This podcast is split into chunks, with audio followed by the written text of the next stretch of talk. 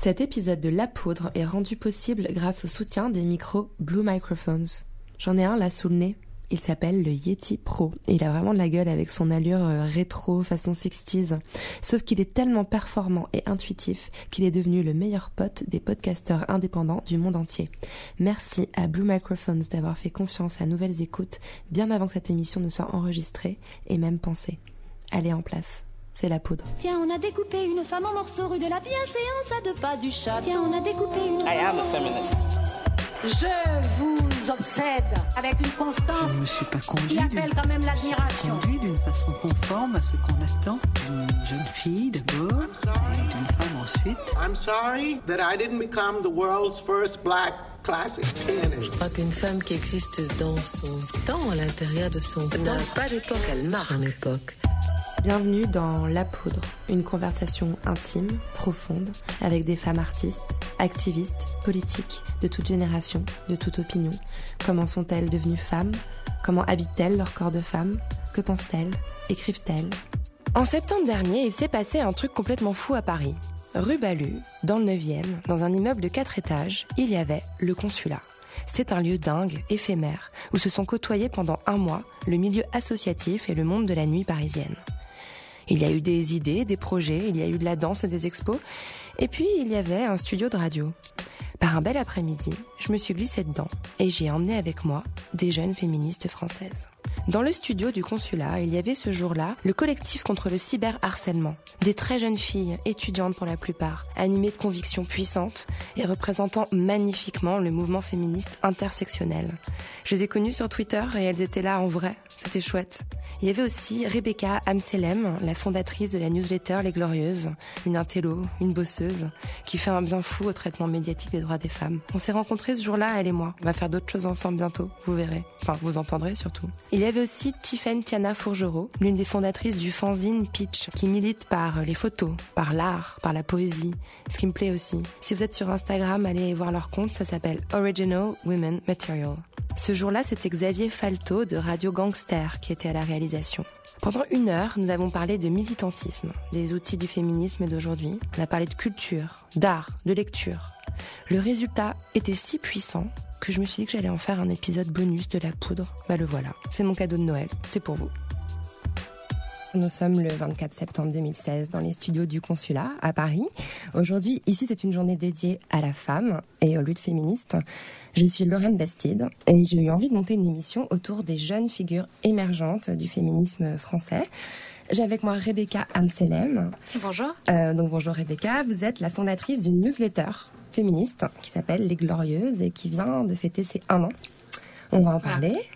Euh, J'ai aussi avec moi Tiffany Fournereau. Tout à fait. L'une des fondatrices euh, du fanzine Peach, un fanzine sulfureux, sexy et féministe. Exactement. On va en parler aussi. Euh, et j'ai en face de moi Johanna, du collectif féministe contre le cyberharcèlement, si Oui, j'ai bien, bien prononcé. Donc c'est un collectif intersectionnel euh, qui a vu le jour il y a environ un an, si je me trompe pas. C'est ça. Et là, si vous ne savez pas ce qu'est le féminisme intersectionnel, restez avec nous parce qu'on va en parler. Merci à toutes d'être ici. Alors, moi, je pense que ce qui vous réunit, à part le fait d'être euh, des jeunes femmes engagées, ce sont les outils de votre contestation qui sont euh, assez euh, novateurs. Euh, une newsletter, un fanzine, un collectif qui, qui s'appuie sur les réseaux sociaux pour faire passer ses, ses messages. Pas de manif, pas de banderole, pas, pas de gigaphone. Est-ce que vous avez l'impression d'inventer une nouvelle façon de militer? Euh, Rebecca Bah, en fait, moi, je me considère pas vraiment comme une militante au sens euh, classique du terme, dans le sens où quand on est une militante, une militante féministe, ça veut dire qu'on fait partie d'une organisation féministe, effectivement qu'on va dans des manifs, qu'on va dans des AG qui durent des heures pour voter, des amendements. Euh, et en fait, je pense que je me considère davantage comme une activiste, dans le sens où euh, une activiste entrepreneur, ben voilà, j'ai décidé de lancer ce projet, une newsletter qui a pour ambition de réinventer l'information sur les femmes. Et en fait, c'est beaucoup plus simple dans un sens parce que même si on est euh, 2, 3, 4, 5 aux réunions, bah, finalement, ça va très très vite. On n'a pas besoin de, discuter pendant, des heures. Et puis euh, finalement, ça nous permet aussi de toucher un public qui est beaucoup plus large, je pense, surtout grâce à la voix numérique et, et aux newsletters. Euh, je pense que les manifestations, en fait, sont davantage faites pour la classe politique, Alors que nous, ce qu'on fait, c'est davantage fait pour la société civile. Il y a un objectif qui est quand même celui de changer les mentalités, de faire évoluer la société bah, en fait, je pense que les, les, mentalités, elles évoluent sans que. Enfin, elles n'ont pas vraiment besoin de nous pour évoluer. Quand on voit que euh, le, la dernière étude de, du CSA euh, faite pour le ministère des, de, des familles, des droits des, femmes, des femmes etc., euh, dit que 57% des femmes euh, entre 18 et 25 ans se disent féministes je trouve ça génial. C'est un, un, pourcentage qui est énorme. Je pense que c'était pas le même pourcentage dans la génération précédente. Et, euh, et je pense que ce pourcentage sera encore plus élevé dans, dans, la, dans la, génération qui suit. Il y, a, il y, a, une génération émergente euh, qui a, qui a, des engagements euh, très forts. Johanna, vous êtes dans le collectif, vous avez une vingtaine d'années, je crois, en moyenne C'est ça, en moyenne, on a une vingtaine d'années. On est euh, une petite dizaine. Euh, nous, on a commencé en tant que lanceuse d'alerte en fin d'année dernière. Et on se définit clairement comme des cyberactivistes, puisque notre terrain de jeu euh, c'est les réseaux sociaux, euh, Internet en général, qu'on essaye de travailler à des outils d'autodéfense euh, contre le cyberharcèlement, les cyberviolences. Euh, Donc on comprenne bien, en fait, vous, votre action, c'est de repérer sur Internet ou sur les réseaux sociaux euh, des cas de, de, cyberviolence, de les dénoncer, de les pointer du doigt, de faire en sorte que aussi soient filtrés, euh, voire même interdits, enfin les comptes soient bloqués par le réseau lui-même. C'est un travail en fait éternel, j'ai l'impression. C'est ça, ça a commencé en fait quand des victimes sont venues nous voir. On était dans une conversation collective en DM sur Twitter, tout simplement. On était beaucoup de féministes engagées. Euh, en essayant de, de, protéger au maximum des victimes euh, de cas très violents de revenge porn et de cyberharcèlement. Et euh, à force de voir que rien n'était fait, que même quand leur cas était en justice, euh, qu'elles étaient allées voir euh, toutes les autorités possibles. Rien n'était fait pour les protéger. On a lancé le hashtag Twitter Against Women en début euh, d'année 2016. Twitter contre les femmes. Twitter contre les femmes, c'est ça, la francophonie, c'est important. et euh, donc c'est vrai qu'après euh, après plusieurs mois de mobilisation, plus de 400 000 impressions et une, une, expression en fait autour des, des cyberviolences qui s'est vraiment libérée, une parole qui, qui s'est libérée des victimes, des personnes qui en sont témoins. Euh, des personnes qui participent aussi, qui se sont beaucoup lâchées. Euh, il y a eu un, une vraie remontée de la question dans l'agenda politique. Euh, on est parti sur, au bout de plusieurs mois sur du lobbying, avec un amendement sur le revenge porn qui est passé au Sénat. Et voilà, pas mal d'avancées qui, se font du côté d'associations féministes qui commencent à traiter le problème. Et qui voient dorénavant effectivement le cyberharcèlement comme un prolongement en fait de violences misogynes, racistes qui existent dans la société et qui sont très présente. Voilà ce que tu décris, enfin, contrairement à Rebecca euh, qui se défendait un peu de, de, de vouloir intervenir dans l'agenda politique, euh, tu, tu parles d'une action qui a des conséquences directes euh, sur l'adoption de lois, sur votre activisme, il est plus militant, plus politique? Euh, oui, en fait, c'est juste la, la, passivité, malheureusement, et la complicité mmh. de, de, grandes entreprises qui font qu'on est obligé de se, de se protéger nous-mêmes mmh. et de se défendre nous-mêmes et aussi d'être dans l'empowerment, c'est-à-dire arrêter ce, ce traitement très pathos et victimaire euh, de, des femmes et de ce qui leur est fait et des minorités en général. Il mm. euh, y a de grandes voix sur Twitter qui existent depuis très longtemps, notamment des afroféministes, des féministes musulmanes qui, qui s'organisent, qui s'expriment. Donc Internet, c'est vraiment un terreau très puissant pour euh, des minorités qui sont invisibilisées dans le combat politique, dans les médias classiques en général. Donc euh, voilà, nous on n'invente rien, on est juste, euh, on fait juste partie d'un d'un mouvement qui existe en fait. Mmh. Alors tu parles d'empowerment, je crois que Tiffany mmh. c'est un mot qui peut très bien s'appliquer aussi à, à l'esthétique et au message que vous passez dans le magazine Pitch, qui lui est bien matériel, hein, c'est du papier, il s'achète vraiment dans des magasins. Il peut cela dit se commander sur internet, Tout sur votre fait. site pitchzine.com. Mais ce qui est drôle, c'est vrai que les, les, filles euh, travaillent toutes les deux sur le média internet, qui est quand même aujourd'hui un peu un indispensable.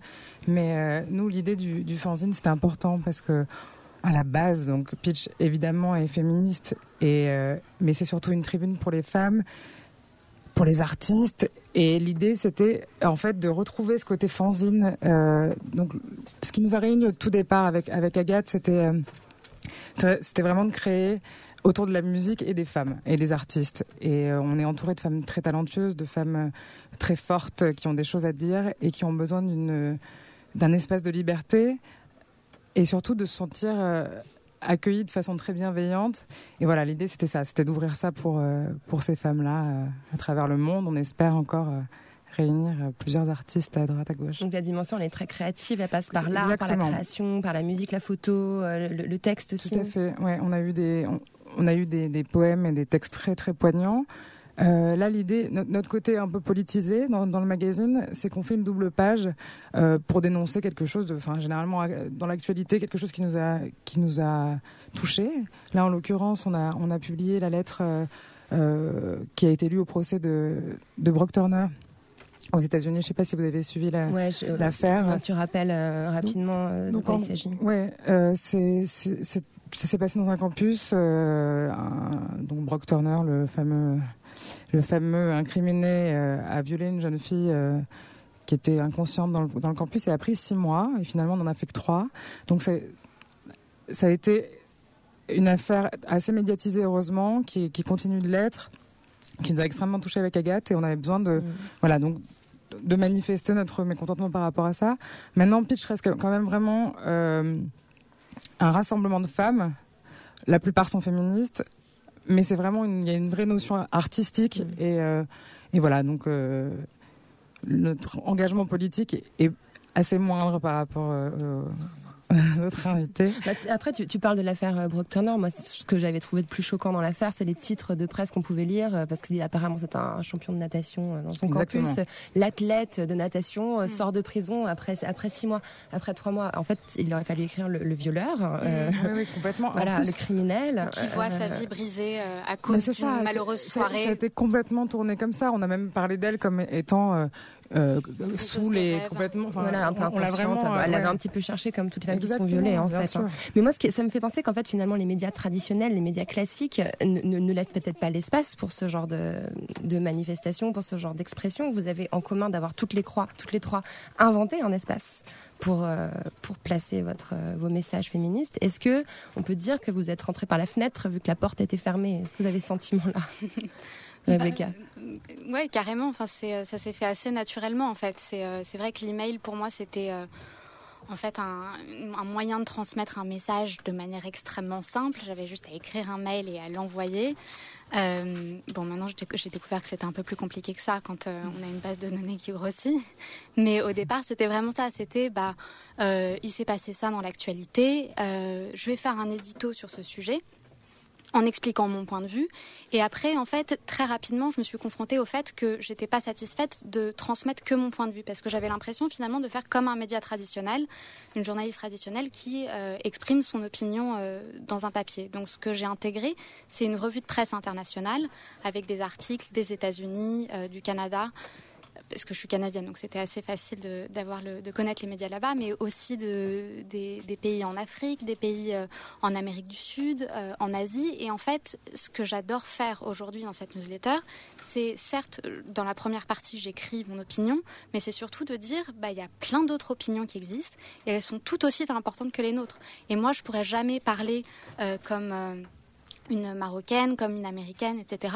Mais en tout cas, je serais ravie d'exposer euh, leur, euh, leur point de vue euh, à eux. Et en fait, c'est un peu ça qu'on essaye de faire dans la newsletter et c'est pour ça qu'on développe aussi Micro, euh, qu'on va lancer euh, dans, une semaine ou deux, qui est en fait une plateforme euh, de discussion féministe et en fait de manifeste féministe pour que les femmes aient un endroit où elles puissent s'exprimer. Dans le sens où bah, nous, en un an, on a acquis une audience. Aujourd'hui, on a 20 000 abonnés, on a plusieurs milliers sur Facebook, etc. Et en fait, c'est un peu le, le, geste de je passe le micro à celles qui sont invisibles. C'est un peu ce que tu disais, Johanna, au début de l'émission. Je pense que c'est notre rôle en tant que femme euh, de, dès qu'on a de l'audience, bah, finalement, on n'a pas à parler au nom des autres femmes, mais finalement, on va leur donner le micro pour qu'elles racontent leur expérience et qu'elles euh, elles nous inspirent toutes, finalement. Johanna? Euh, Ça retentit particulièrement avec euh, effectivement notre combat qui est euh, de, faire parler les personnes concernées euh, des oppressions qu'elles subissent, chose qui n'est pas faite dans les médias classiques ou dans la presse féminine classique également. donc je pense que c'est ce qui peut effectivement nous, nous rapprocher, que, ces médias permettent à des personnes invisibles de, de s'exprimer et euh, l'interactivité aussi euh, de créer quelque chose. Donc euh, l'idée de mettre en valeur un artiste, une initiative féministe, un thread sur Twitter ou un compte, je sais pas, qui va faire parler des personnes autistes ou des personnes transsexuelles de, de leur vie, de leurs difficultés. ça, c'est assez puissant. Je pense que ça, on n'avait pas les outils avant pour le faire. Et, euh, et, et que c'est vraiment nécessaire justement pour être dans une démarche bah, de féminisme intersectionnel, c'est-à-dire comprendre plusieurs formes d'oppression euh, qui se croisent dans la vie de toute femme, toute hein. minorité. Euh, ça peut être euh, voilà de la grossophobie et euh, du sexisme, ou bien de la négrophobie et de la transsophobie. Euh, voilà. Donc ça c'est un peu une façon euh, très contemporaine assez euh, anglo-saxonne de voir le, le féminisme.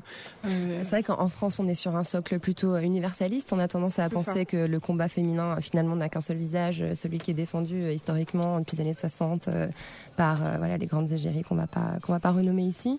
C'est un petit peu ce féminisme-là qui est à l'origine de la presse féminine. Enfin, j'ai travaillé pendant 10 ans au magazine Elle, donc c'est quelque chose que je, que je connais bien. Euh, vous pensez que ça doit changer? Vous pensez que ça doit bouger? Ou finalement, euh, cette presse un peu institutionnelle est, est faite pour rester ce qu'elle est et c'est vous qui allez devoir faire émerger des nouvelles choses T'as créé un magazine, toi, Tiffany, donc Oui, oui, très, complètement. très- Après, il se construit, vous le verrez, euh, pour ceux qui le commanderont sur les internets. Euh, non, mais. Soyez nombreux. Soyez nombreux, évidemment. non, vous verrez, c'est- pas un magazine euh, féminin classique en termes de. On n'a pas de rubrique. euh, C'est vraiment un recueil de de- de- d'art, quoi. Euh, par le biais de plein de médias différents. L'idée, c'était vraiment de réunir que des femmes talentueuses, leur laisser cette tribune-là. Femmes, d'ailleurs, euh, comme euh, toute personne se sentant, d'ailleurs, euh, du sexe féminin.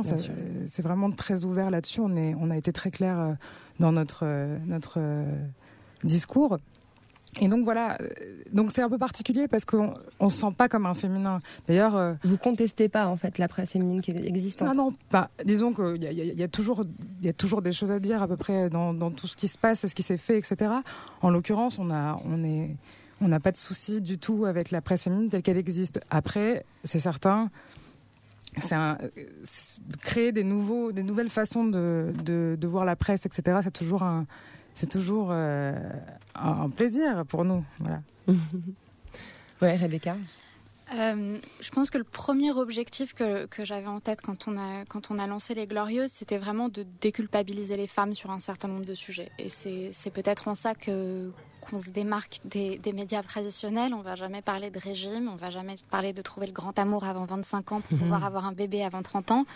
Euh, au contraire, on va vraiment euh, parler de sujets euh, qui nous touchent toutes et tous d'ailleurs.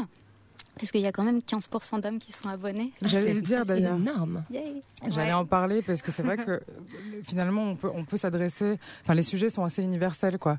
On s'adresse pas qu'aux femmes et en l'occurrence euh, ton ton intervention est parfaite pour ça, c'est à dire qu'il y, a- il y a des hommes, j'espère qu'ils vont acheter Pitch et qui vont continuer à s'abonner à la newsletter parce que c'est ça aussi quoi. C'est pas c'est pas excluant du tout comme démarche. Pourtant, si je me trompe pas, chacun de vos collectifs, chacun de vos, de vos structures, ce sont des structures qui ne sont pas mixtes, où il y a que des femmes? Alors nous, on n'est pas, on n'est pas. Enfin, là en ce moment, du coup, on est euh, non mixte, mais euh, pas par principe, euh, juste par euh, réalité. Si un homme voulait rejoindre votre collectif, ça Alors serait ça, ok? ça dépendrait effectivement de, de ses positions, enfin sur le féminisme intersectionnel et de, de son vécu et de ses combats. Quoi, c'est plutôt, c'est plutôt là-dessus. Après, on a des alliés hommes.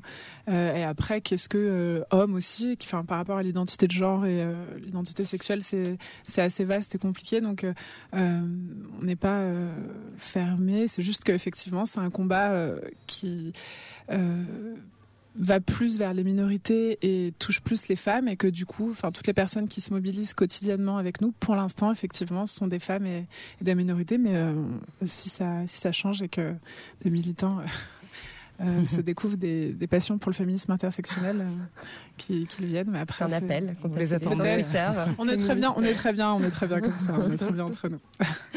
Rebecca, vous êtes que des femmes aussi pour l'instant dans les Glorieuses? Ouais, pour l'instant, mais euh, tout pareil, hein, j'ai envie de dire. euh, Si jamais euh, il y a des personnes, il y a des hommes ou des. Voilà, peu importe, qui viennent, qui veulent rejoindre notre équipe, c'est avec grand plaisir, évidemment. Et, et même, l'idée, c'est à terme d'avoir une équipe mixte, quoi, parce que finalement, on va, on va pas réussir à faire avancer le schmilblick si jamais il y a que la moitié de l'humanité qui travaille pour.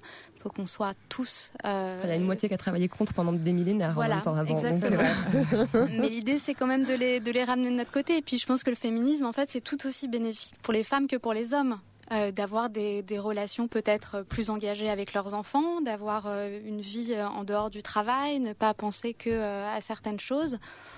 Bah, je pense que oui, clairement, le féminisme, c'est pas qu'un mouvement qui a pour objectif d'améliorer la condition des femmes, mais la condition des femmes et des hommes. Donc, ce serait bien que davantage d'hommes s'engagent et je suis sûre qu'ils existent en plus, vu qu'il y a ces 15% qui sont abonnés. Donc venez, rejoignez-nous. C'est énorme, ces 15%, j'adore. Alors, parlons un peu euh, d'Internet, même si euh, ce mot est un peu galvaudé, on sait plus très bien à quoi ça renvoie aujourd'hui, mais euh, c'est finalement un lieu qui permet une, prise de parole extrêmement libre, et en même temps, c'est le lieu où se déchaînent des violences sexistes absolument abominables. Enfin, le slut shaming est né sur Internet, le body shaming, c'est-à-dire le fait de faire sentir une femme mal à cause de son apparence, à cause de sa façon de s'habiller, est né sur Internet.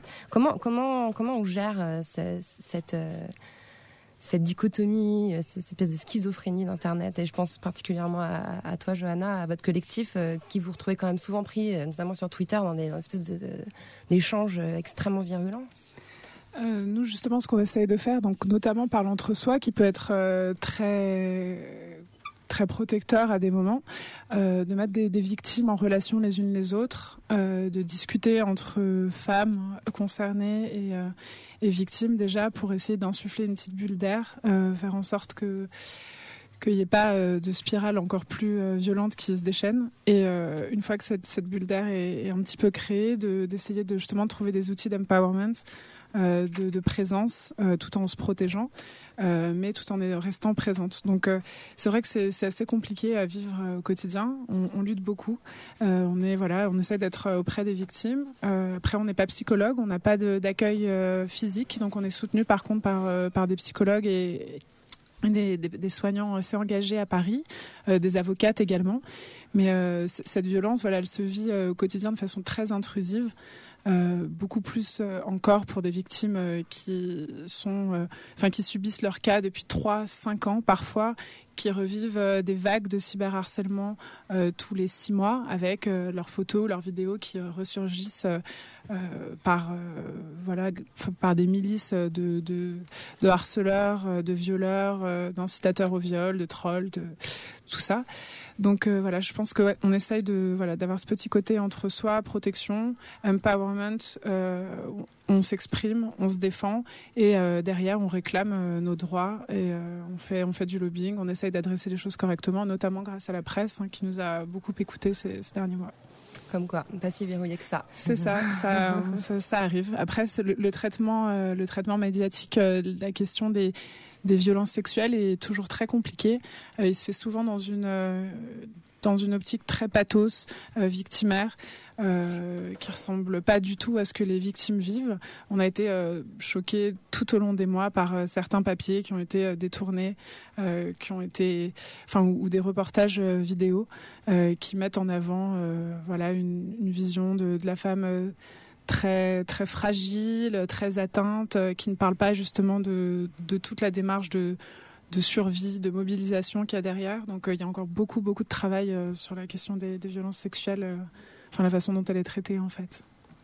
Des violences contre les femmes en général d'ailleurs. Enfin, le, le, collectif auquel j'appartiens, prenons la une, met en avant le fait que quand un mari tue sa femme, en fait, on parle de crime passionnel ou de drame conjugal au lieu de parler d'un assassinat. Encore une fois, il y a des habitudes à faire, euh, à faire évoluer. Mais ce que vous avez en commun, euh, toutes les trois, euh, c'est aussi la diffusion d'un message très positif un, appel à être fier, à prendre soin de soi, à s'aimer tel qu'on est. Est-ce que c'est pas un, des nouveaux visages du féminisme aujourd'hui?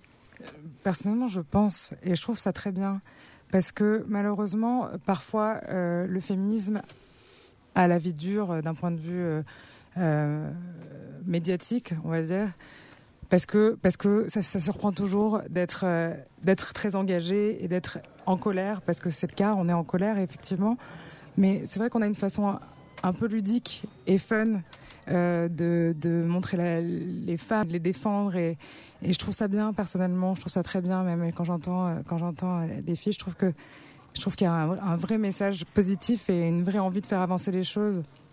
Donc euh, c'est la génération, euh, les, vingtenaires. Rebecca, qu'est-ce que t'en penses? Qui amène ça, ce côté, euh, même par rapport, je sais pas, aux règles, un truc très fier, très, et alors, euh, que je trouve complètement, enfin, quand j'avais 20 ans, donc il y a quelques années, je, ne voyais pas ça autour de moi. bah en fait, enfin, en tout cas, moi, je sais que pour ma part, je me suis beaucoup inspirée de la, de la culture nord-américaine, qui, voilà, ils ont quand même des, des, stars comme Beyoncé qui disent voilà, on, est, on est des filles et on, gère le monde, ou je sais plus c'est quoi sa, mm. sa, phrase exacte, ou, ou même d'autres stars comme Taylor Swift, donc qui sont vraiment des, des, des personnes auxquelles les jeunes filles s'identifient. Je pense qu'ils ont fait le travail avant nous. Hein. Clairement, ils ont fait en sorte que les jeunes filles soient fières d'être des jeunes filles. Euh, et ça, c'est vrai que c'est quelque chose que, que je voyais pas en France. C'est pareil euh, en, en, Angleterre. Elles ont euh, Emma Watson, qui sont vraiment des figures très importantes de la culture et auxquelles les, les femmes s'identifient.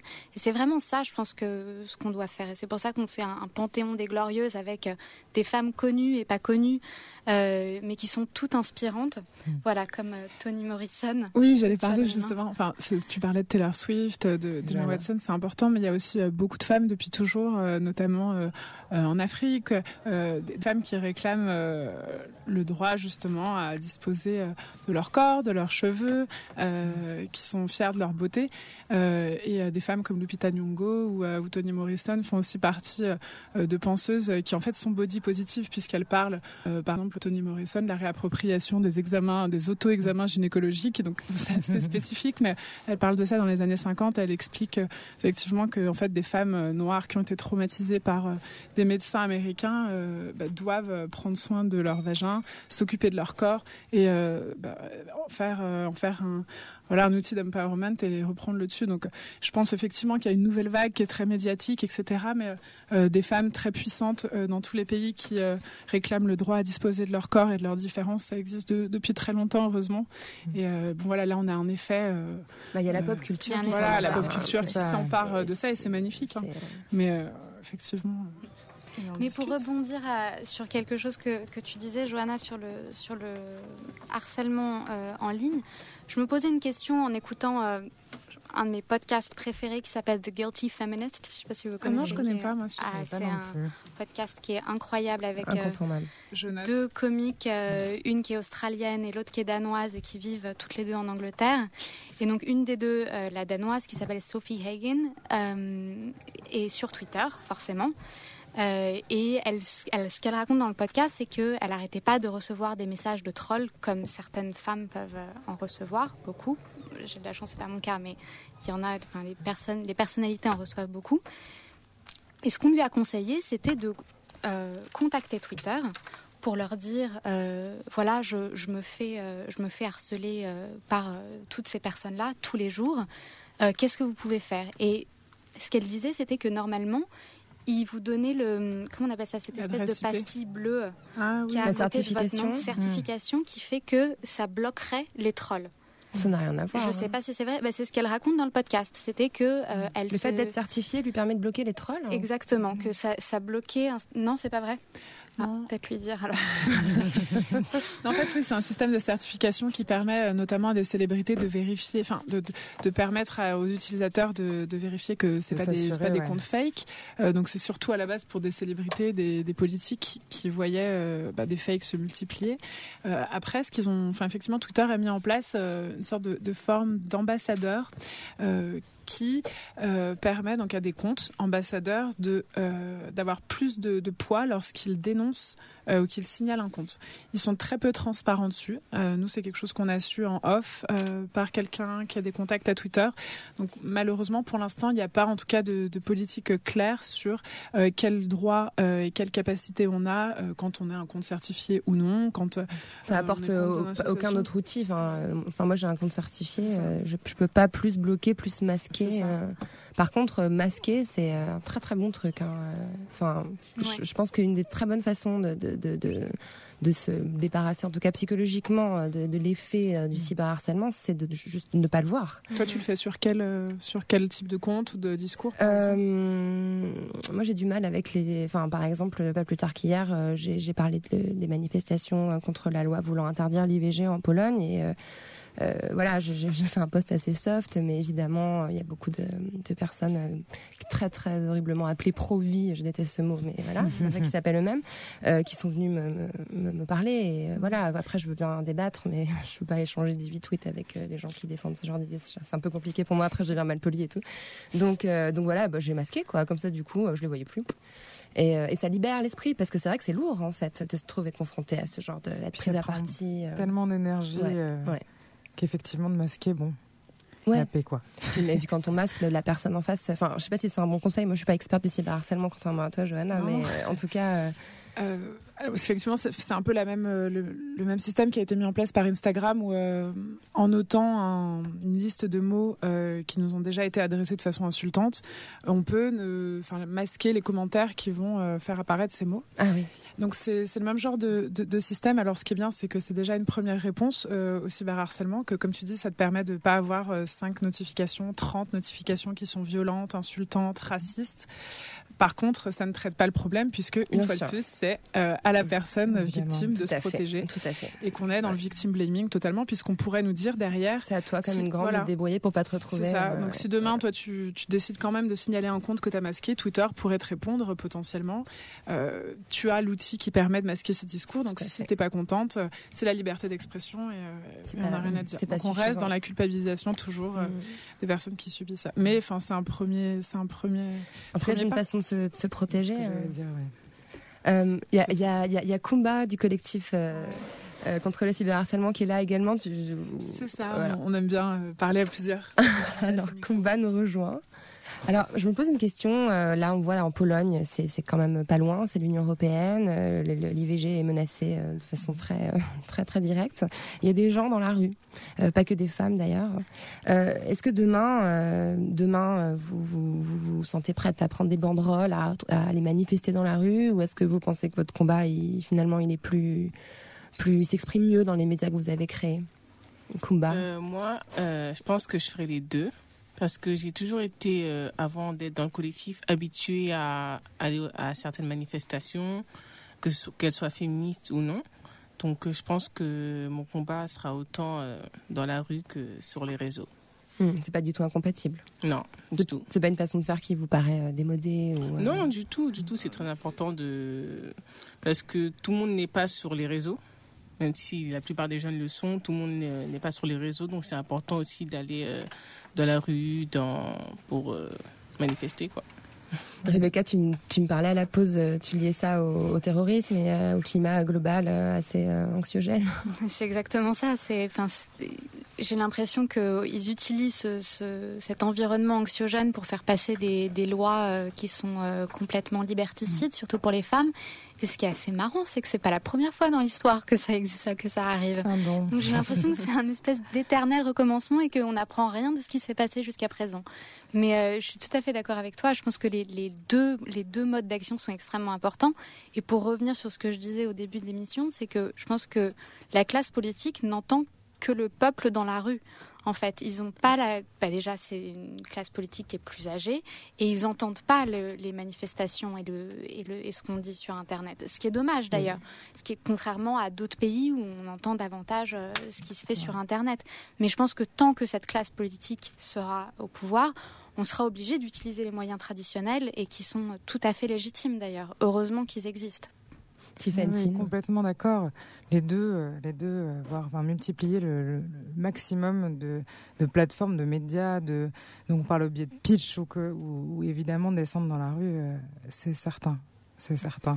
Comment vous vous situez par rapport aux féministes donc, de la deuxième génération, ces femmes qui étaient le MLF, le planning familial, qui sont battues pour le droit à l'avortement, pour la contraception euh, nos, nos, nos, mères, euh, voire nos grands-mères, pour les plus jeunes d'entre nous. Comment vous vous situez par rapport à elles, Kumba euh, ben, Du coup, ben, j'admire leur, leur combat, bien sûr. Et je pense que après tout ce qu'elles ont fait, que ce soit en France ou à l'étranger, ce serait, c'est vraiment dommage en fait de, de repartir en arrière après toutes ces années de combat, après toutes les femmes qui sont décédées avec toutes les femmes qui sont parties en prison.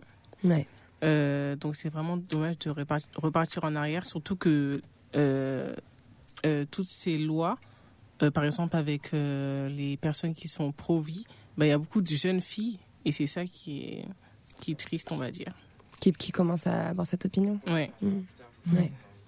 Rebecca, qu'est-ce que, comment tu te situes par rapport à elle? Euh, ben je, je, pense que si jamais on est toutes là aujourd'hui, euh, c'est grâce à elles. Quoi. C'est, euh, elles se sont battues pour, pour acquérir un certain nombre de, de droits euh, notamment à nos, corps. Et, euh, je pense que euh, si jamais on peut se permettre de faire ce type d'action aujourd'hui, c'est parce que elles, se sont battues pendant des années et des années pour acquérir les droits fondamentaux qu'ont les femmes aujourd'hui. Au-delà de ça, je respecte totalement les, féministes de la seconde génération et je respecte tout autant les féministes de la troisième et de la quatrième génération. Et les féministes de la, de la troisième génération, c'est plutôt le, le développement du féministe intersectionnel, justement, dans les années 90 euh, aux, États-Unis, dans les pays africains. Et euh, donc, on parlait de ce qu'était le, le féministe intersectionnel. C'est. Je ne sais plus qui disait ça, mais une, militante ou une activiste a dit le féminisme doit être intersectionnel ou ne sera pas. Euh, et je trouvais ça très juste. Effectivement, en tant que femme, on est obligé bah, de toutes se serrer les coudes, quoi. Et c'est pas parce que, euh, je sais pas, il y a une, femme qui parle que les autres n'auraient pas le droit de parler et n'auraient pas le droit de, de s'exprimer. Et je pense que c'est ça qui fait la force du féminisme aujourd'hui, c'est qu'il est tellement divers, avec des personnes tellement diversifiées dans son mouvement, que finalement c'est comme ça qu'on sera plus forte. Et quand il y a certaines journalistes qui disent que oui, les féministes se tapent sur la gueule, et puis euh, c'est pour ça que euh, finalement le féminisme n'est pas, n'est pas très fort aujourd'hui en France, je pense que c'est tout le contraire. C'est comme ça qu'on va battre, euh, on va se battre pour, euh, pour nos valeurs, et c'est comme ça qu'on va faire du féminisme euh, de la quatrième vague un féminisme fort finalement, qui est le, c'est le féminisme de l'empowerment finalement. Le féminisme, il est quand même. euh, enfin, je, je fais ma sale journaliste peut-être, mais il, est quand- Vas-y. il se divise aujourd'hui sur certaines questions, notamment euh, cet été, on l'a vu avec cette effroyable affaire euh, du Burkini dont on a fait euh, parler, on a fait les gorges chaudes pendant des semaines et des semaines. Euh, je je t'en prie, Et combat. c'est vrai que, par exemple, moi, j'ai été amenée à être féministe par rapport aux féministes, euh, aux afroféministes, parce que je me sentais pas représentée par les, par les mouvements féministes euh, en France. Et euh, du coup, euh, je pense que c'est vraiment important de d'avoir plusieurs, euh, plusieurs, pas qu'on n'ait pas qu'une seule idée du féminisme, d'une femme blanche, par exemple, de classe euh, bourgeoise, et bourgeoise, que ça peut être une femme musulmane, une femme noire, une femme asiatique, une, une femme maghrébine, par exemple. Pardon, désolée, je tomber le micro Que le quoi. a plusieurs visages, en fait. Et c'est important de le préciser parce que euh, sinon, il avancera pas. Mm. Du coup.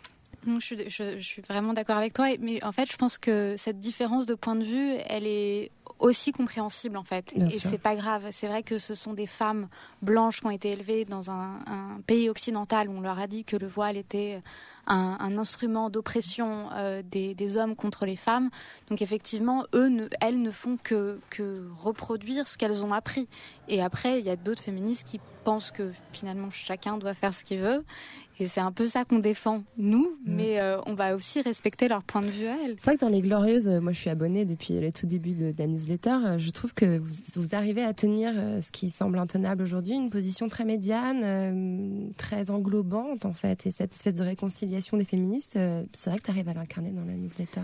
Et c'est ce que j'essaye de faire. C'est ce que ce que j'essaye de dire, c'est qu'au final, on veut toute la même chose. On veut euh, les mêmes droits et les mêmes opportunités entre les femmes et les hommes.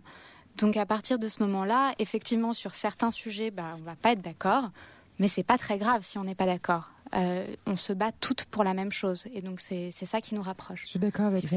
Je, je crois que c'est c'est le plus important en fait. Et, euh, et finalement, euh, de, de voir que- qu'il y a une palette de- d'avis, et mais, mais toutes, enfin, des, des femmes qui sont toutes engagées pour la même chose, pour la protection des femmes en fait, et pour le, pour le, pour oui, pour respecter leurs droits. Et, et, et ça, ça, c'est ce qui permet justement de représenter donc le, panel dont tu parlais. Et au final, effectivement, oui, euh, serrons-nous les coudes, euh, continuons à défendre la femme, euh, qu'importe nos, qu'on soit en burkini ou en topless, quoi. voilà. Après, je comprends, mais après, c'est sûr que ça peut être dur pour une femme, par exemple, voilée, une femme euh, musulmane tout court, euh, de, de défendre, par exemple, le féminisme avec une, une personne qui est, euh, qui est contre le voile, par exemple. Vous voyez, c'est, c'est assez dur d'être. alors que, parce que pour une femme voilée, le voile, c'est, ça fait partie intégrante de, d'elle. Donc, c'est sûr que le, rassem- le rassemblement de toutes les féminismes, féministes, pardon, c'est assez dur, quoi. Ouais, c'est pas, c'est pas gagné. C'est peut-être aussi une, une question de, de connaissance. C'est ce que disait un peu Rebecca. Si, euh, si on laissait plus souvent la parole aux femmes euh, portant le voile euh, pour, des, pour expliquer leur choix, expliquer la démarche qu'il y a derrière, peut-être qu'on se libérerait d'un certain nombre de préjugés ouais, je concernant. Pense, ouais. ça, ça, ça, crée l'information aussi. Ça permet. C'est le rôle des médias. Exactement. Mmh. Mmh. Alors, je vais vous poser une question impossible. Euh, c'est quel est pour vous aujourd'hui le principal euh, combat féministe à mener? Quelle est la cause qui vous ferait euh, descendre dans la rue, prendre les armes, marcher sur l'Élysée En France en France ou dans le monde. Tu veux dire une liberté qu'on nous enlèverait ouais. ou quelque chose pour lequel on se battrait? La, la, première mesure que tu prendrais si tu étais président de la République pour aider les femmes bah, Ce serait honnêtement, c'est hyper simple, légaliser la, la, la, congélation de vos sites et euh, clairement, je pense que ça peut aider énormément de femmes. Alors explique un peu pour ceux qui sont pas familiarisés avec ce. Alors c'est le donc qu'est-ce que la congélation sites? C'est euh, on, on, prend euh, comment est-ce qu'on pourrait expliquer ça? On, on, on, extrait prélève, des ouais. ovocytes, voilà, on prélève des ovocytes qu'on congèle, euh, et en fait, ça permet aux femmes de ne pas se soucier de leur fécondité, donc ne pas forcément commencer à penser à faire des enfants à 23, 24 ans et de se dire ok avant mes 35, 36 ans, je sais je sais pas quel est l'âge exact, mais il faut que je fasse mon premier enfant parce que ma gynéco me dit qu'il faut que je fasse un enfant, ce qui est mon cas. Hein. Ma gynéco à chaque fois que je la vois, elle me dit bon bah c'est pour quand maintenant? Ouais, parce que ça va être de plus la fameuse horloge biologique. Et, euh, et, en fait, le fait de congeler euh, ces ovaires qui coûtent rien du tout, hein. ça coûte ouais. euh, 500 euros à le faire euh, en Espagne. C'est et... quelque chose qui est légal voilà, dans les pays voisins de la France, l'Espagne, la Belgique aussi, il me semble. Oui, la Belgique ouais, aussi. Et, et, donc finalement, cette congélation d'ovocytes permettrait aux femmes déjà de, de, de ne pas commencer à penser à leur fécondité aussi jeune et au fait qu'un jour elles vont procréer et euh, elles vont euh, finalement, quand elles auront cet âge-là, plutôt davantage penser euh, à leur projet professionnel, plutôt penser à d'autres activités que, que celle-ci. Donc je pense que c'est un combat que, que, je mènerai. Et je sais que j'ai une amie journaliste qui a posé la question à Laurence Rossignol et qui lui a répondu ah non, mais pas du tout, on n'en est pas là. N'y pensons même pas, ouais. ça ne sert à rien. Alors que finalement, euh, aux États-Unis, toutes les jeunes filles qui sont dans les grandes universités, alors elles dépensent plutôt 5 000 dollars, voire 10 000 dollars pour le faire. C'est beaucoup plus cher qu'en qu qu Europe. Et, euh, et elle n'hésite pas à le faire parce que juste, ça permet d'enlever quelque chose de l'esprit pendant quelques années. Je dis pas que tout le monde va utiliser ces ovocytes congelés et je pense même pas que dans les faits ce soit le cas. Mais je pense juste que finalement, elle... une notion de choix, quoi. Ça libère d'une pression, ça libère d'une pression. La pression reproductrice, euh, en fait, doit être souvent réduite à notre utérus. qui reste pas, le coup, plus petit dénominateur commun entre nous toutes. Exactement, c'est ça. Qu'est-ce que tu répondrais à cette question, Tiffany Écoute, je suis justement en train de réfléchir. C'est une question extrêmement difficile puisque il y a tellement de choses encore à faire, malheureusement.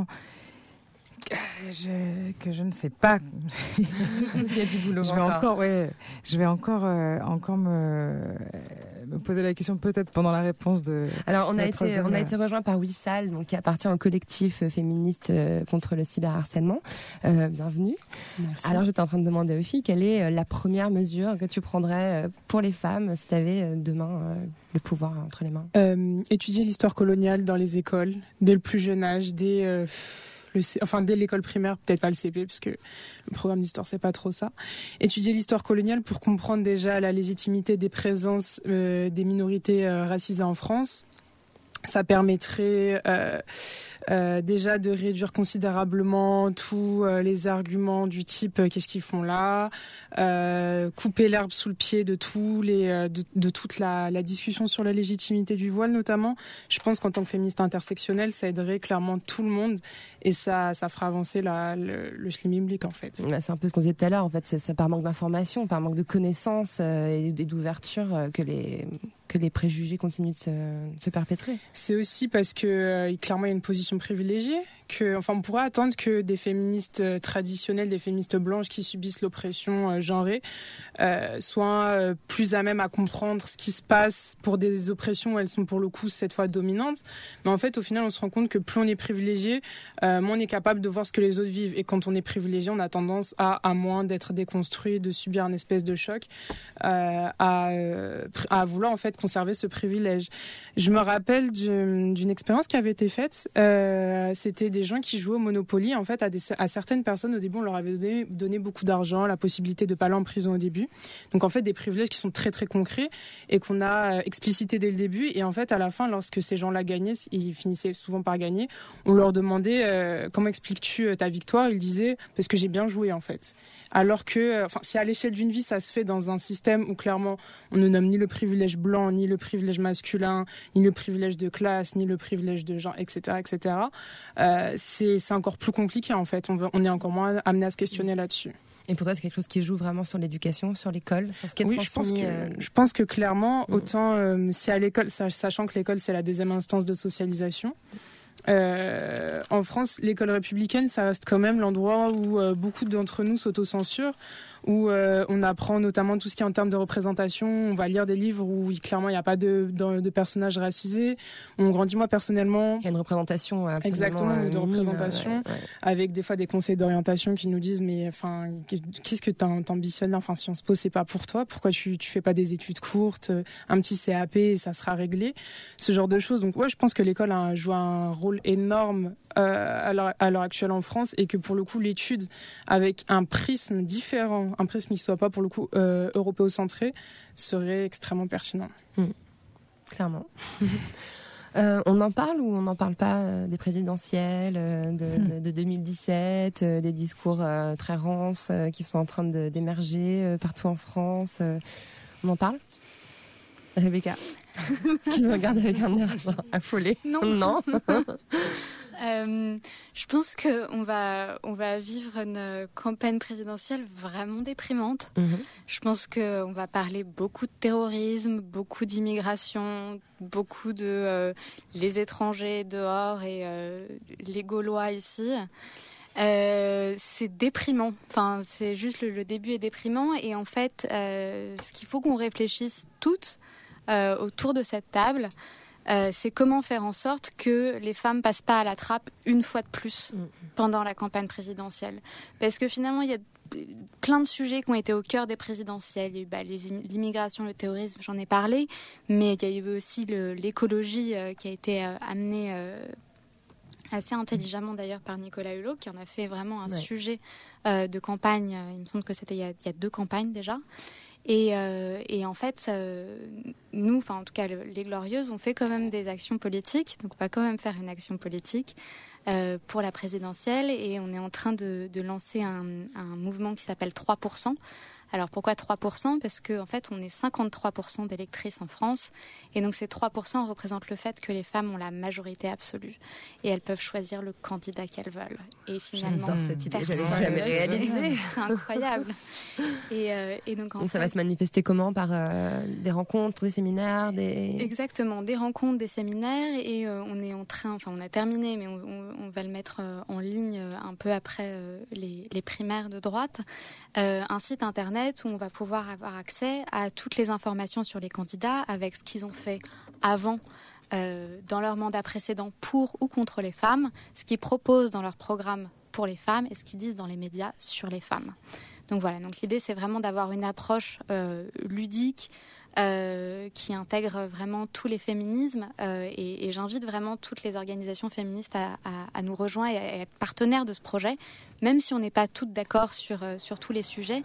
L'idée c'est qu'au moins on devienne une force politique. Parce qu'en fait, c'est pas, pas qu'on devienne une force politique, on, est une force politique. Ces 3% représentent le fait qu'on peut décider d'absolument tout ce qu'on veut. Mhm. Donc c'est quand même le moment que, euh, qui s'intéresse à nous, non? Euh, oui, ça, la- l'élection à venir, le- l'ambiance actuelle euh, parmi les, les candidats.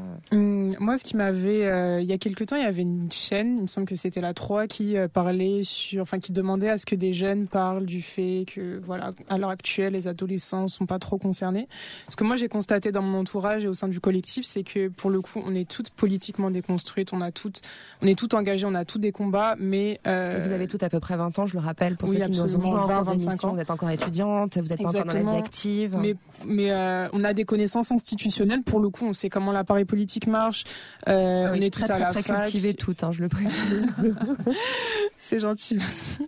Euh, mais pourtant, on se sent absolument pas concerné en fait. Et euh, pendant un moment, j'ai essayé de comprendre. J'ai essayé de comprendre déjà comment ça se fait que euh, depuis le temps où il y a une présence immigrée en France, depuis le temps on est présent sur la scène médiatique, la scène politique. On rappelle que pendant un moment, les Maghrébins étaient hyper présents en politique en France, notamment dans tout ce qui était syndicats, euh, parti de gauche, ce genre de choses. À l'époque où le communisme c'était un peu un peu plus fashion. et que pour autant on dépasse jamais un, stade et qu'en plus de ça euh, toute cette vie politique nous paraisse hyper inaccessible. Moi je pensais que c'était du fait que voilà on avait un accès à l'éducation qui était hyper limité qu'au bout d'un moment euh, on faisait des études plus courtes donc du coup ça ne concernait pas. Mais en fait autour de moi j'ai plein d'amis qui font des doctorats ce genre de choses et qui me disent je ne sais pas pour qui voter euh, en plus de ça, j'ai l'impression que, en fait, il n'y a pas un, euh, il y a pas un candidat qui pose pas, euh, enfin, qui ne sort pas un propos problématique à un moment ou à un autre. Il y a des choses comme, par exemple, l'instrumentalisation de tout ce qui est euh, terrorisme, problème au Moyen-Orient, voile islamique. Ça nous concerne directement, clairement. Euh, qu'on soit euh, issu de la diaspora nord-africaine, euh, du Moyen-Orient, qu'on soit musulmane, ce genre de choses, ça nous concerne directement. À aucun moment on sait comment se positionner. Au final, on est assez dégoûté. On a et on comprend que c'est un aucune- énième Aucune option valable. Exactement, non seulement qu'il n'y a aucune option valable et que c'est un énième ressort euh, d'oppression en fait. Euh, le fait qu'on ne sache pas, ne sache pas que faire en choisissant entre la peste et le choléra et, euh, que tous se valent plus, ou moins, tu vois. On se dit dans le pire des cas, qu'est-ce qui va se passer? Et on se rend compte que toutes les options se valent, se valent plus Il y a toujours cette problématique du, du vote blanc qui n'est pas comptabilisé et du coup euh, Mm. qui nous permet pas du tout de, de, de, de- de montrer notre mécontentement. Exactement. Et moi, je, je- je suis évidemment pour le, à la base le droit de vote. On, on s'est battu pour l'avoir en euh, bordel, mais à un moment, moi, je ne peux plus. Enfin, je peux plus me déplacer en mairie, en, en mairie pour aller voter. Pour qui, pourquoi, en fait. Exactement. Et quand on n'est pas représenté, quand on n'est pas d'accord avec le gouvernement, qu'est-ce qui nous reste? Mais c'est un problème. avant d'adresser euh, tout ce qui est abstention, je pense qu'il faudrait vraiment adresser l'inadéquation des, des, des discours qui, enfin, qui, qui sont à disposition, parce qu'on sait très bien que clairement les gens s'intéressent à la politique, les gens, euh, enfin, c'est évident, que à jamais, leur presque, mais tu vois, c'est évident. Et pour autant, les gens ne, ne votent pas, donc je pense qu'il serait nécessaire de se, de se questionner non pas là-dessus et pas sur le pourquoi les gens de 18-20 ans ne, ne votent pas, tu vois. Je suis d'accord. Il y a une représentation aussi des femmes qui est complètement minime. On en est à combien de candidates euh, déclarées euh, Une, deux euh Trois, je crois. Ouais, je Trois crois- ou je crois quatre. ça. Ça changerait quelque chose, vous croyez, s'il y avait plus de femmes qui accédaient à ces postes politiques? Ah bah clairement, mais là je pense qu'on est vraiment dans, dans le syndrome de la schtroumpfette quoi. C'est euh, non mais c'est ça, c'est euh, on va mettre 3-4 femmes et euh, 25 remplissent les hommes quotas, et ouais. voilà et donc euh, enfin qui remplissent les quotas. Il y en a qui voilà, il y en a qui le font pas et qui préfèrent payer. Donc autant par exemple que cet argent, je sais plus où est-ce que j'ai entendu cette proposition que je trouve brillante, euh, le ce que les partis euh, payent en amende. Euh, Parce qu'ils ne pas- respectent pas la parité sur la liste électorale. irait directement à des organisations qui se battent pour la parité en politique ou ailleurs. Quoi. Ça, ça paraît Ça évident, paraît limpide. mais pas encore. Bah ouais. Trop, trop facile. Mais euh, voilà. Après, euh, la plus de femmes au pouvoir, effectivement, mais après, il faut voir quelles femmes. Exactement. Euh, Marine Hillary Le Pen, Clinton, merci. Euh, euh, les, les femmes en politique, non, je parle pas, je parlais pas de la France. euh, Exactement, c'est pas parce accompagnée qu'une d'une moue un peu boudeuse. Euh, c'est pas c'est pas le cas de la France quoique mais en général les femmes qu'on a en politique qui sont investies en France elles ont un devoir de euh, en fait elles doivent un peu se dédouaner du euh, je suis une femme et encore plus quand c'est des femmes racisées je veux pas euh, je vais pas citer de nom parce qu'on n'est pas là pour ça mais clairement les ministres d'origine maghrébine qu'on a eu récemment étaient toujours dans cette espèce de surenchérissement certes je suis une femme certes je suis racisée mais je suis pas là pour euh, servir mon groupe ethnique, ni euh, ni ma ni toutes les femmes qui sont derrière moi. Ça incarne une sorte d'idéal d'intégration. Exactement. et c'est un peu le côté, euh, euh, on te laisse rentrer, voilà, t'as ta place parce qu'il faut bien remplir les quotas, parce qu'il faut bien remplir la chaise de la femme racisée, mais ferme la porte derrière toi, tu vois. Mm. C'est c'est extrêmement pénible et c'est c'est extrêmement frustrant, tu vois. À chaque fois qu'il y a des élections, que une nouvelle ministre est nommée, on se dit ah cool, peut-être que ça a avancé, et au final on se rend compte que déjà le traitement médiatique autour de la personne est hyper gênante. Euh, moi, je pense à Najed Vallaud-Belkacem qui a énormément subi. Et euh, suite à ça, les, les décisions prises par cette, euh, enfin par cette ministre, du fait notamment de, du traitement médiatique, fait qu'elle fait, elle fait que dalle au final, tu vois. Enfin, elle fait pas grand chose. Elle fait beaucoup moins que ce qu'on pourrait attendre d'elle. Mm. Ouais. Tiffany, qu'est-ce que tu penses de la représentation des femmes en politique? Tu, tu... Ben, on l'a dit, on est très peu représentés. Effectivement, c'est un, vrai problème aujourd'hui. Et, euh, le choix des enfin, les femmes qui sont en politique aujourd'hui sont effectivement là pour représenter un quota. Et c'est un problème, oui, c'est sûr. Est-ce que, est-ce que la clé, ce serait pas euh, la culture? Je voulais vous poser une question, euh, puis je pas de la poser parce qu'elle est trop glauque sur la période très sombre qu'on est en train de vivre, euh, voilà, entre euh, la montée des populismes, euh, aussi bien aux États-Unis qu'en Europe, la, menace terroriste, la crise économique, etc. Donc, bref, parlons d'autre chose. est-ce que c'est pas par la culture justement que les femmes aussi peuvent imposer un message, une façon de, de, voir le monde, proposer quelque chose par la musique, l'art, la littérature? Pour le coup, complètement Enfin, nous, en tout cas, c'est complètement, le, complètement le propos de pitch, en tout cas, c'est sûr. C'est un, une, vraie, une vraie façon de s'exprimer et, et, on parlait de, de, de, façon positive et, de, et, et je pense que l'art est parfait pour ça, quoi. Parfaite tribune pour, pour dénoncer. De manière plus pragmatique, euh, je trouve que effectivement tout ce qui est culture populaire joue énormément sur les sur les mentalités. Euh, je ne sais plus où est-ce que j'avais lu cet article qui disait que le fait que euh, dans 24 heures chrono ce soit un président noir, ça a beaucoup influencé le fait que Barack Obama puisse être élu, non pas euh, entre les démocrates et les républicains, mais au sein même des républicains. Parce que finalement, il était admis dans les mentalités que c'était possible d'avoir un, un, président, un président noir, noir, absolument. Et puis, je pense que c'est la même chose pour les femmes. Je pense que l'émergence de séries pour moment, ma préférée, c'est VIP. Elle est très, très bien. géniale. Qui est du coup une série avec euh, Julia Louis-Dreyfus. Qui est donc la vice-présidente des États-Unis. Exactement. D'où le VIP. D'où le VIP. Euh, et puis qui va, qui va évoluer dans ses fonctions.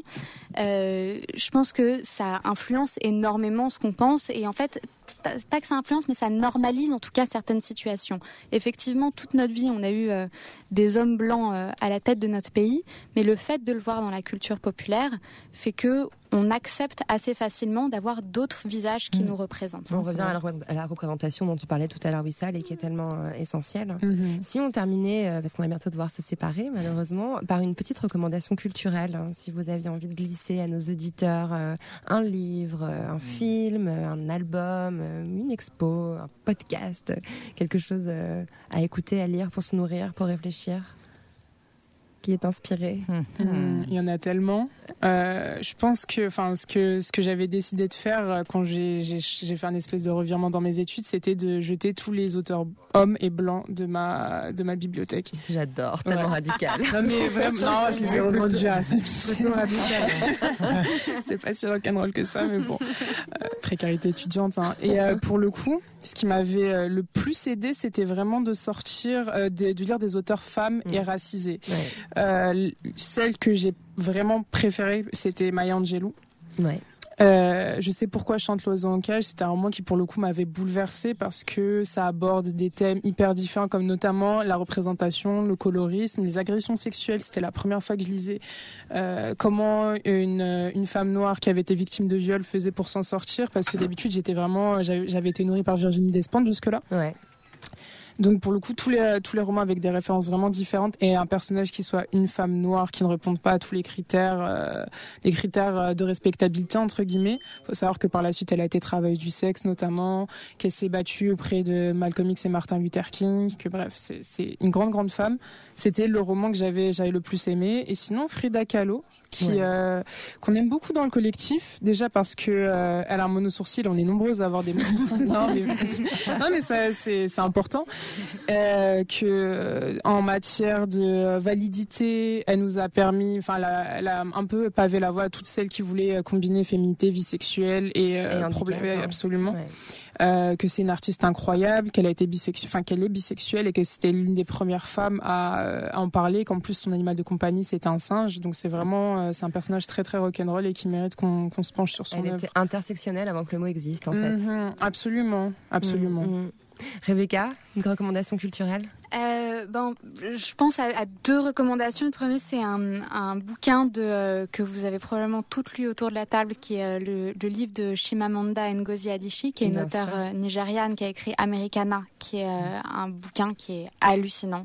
Euh, donc qui raconte, euh, c'est un peu sa propre histoire d'ailleurs, euh, où elle raconte qu'elle est allée aux États-Unis pour étudier, et en fait c'est le moment où elle a découvert qu'elle était noire, parce que finalement jusqu'à présent elle vivait dans une société noire, donc ce n'était pas quelque chose dont elle avait conscience, et là elle se retrouve dans une société de blancs en étant noire, et aussi qu'elle était une femme paradoxalement, c'était, elle a découvert qu'elle était une femme, euh, enfin pas paradoxalement d'ailleurs, mais en tout cas elle l'a découvert euh, dans sa vingtaine aux États-Unis euh, avec des, événements qui, lui sont arrivés. Et je trouve que c'est vraiment le plus beau bouquin de ces trois, quatre dernières années. C'est la description de l'éveil d'une conscience. Exactement. C'est, je, l'ai vraiment trouvé très très beau. Mm. Et après, d'un ton plus léger, c'est plutôt pour les anglophones, c'est un podcast qui est fait par deux jeunes femmes, euh, dont l'une s'appelle Jessica Williams, qui, est, qui était euh, au Daily Show, qui l'a quitté, qui s'appelle Two Dope Queens, euh, qui est le podcast le plus drôle que j'ai écouté ces derniers temps. Je pense que c'est vraiment mon numéro un C'est génial. Mais elles invitent, elles sont deux à le faire. L'autre est, j'ai oublié son nom malheureusement, mais elle est scénariste.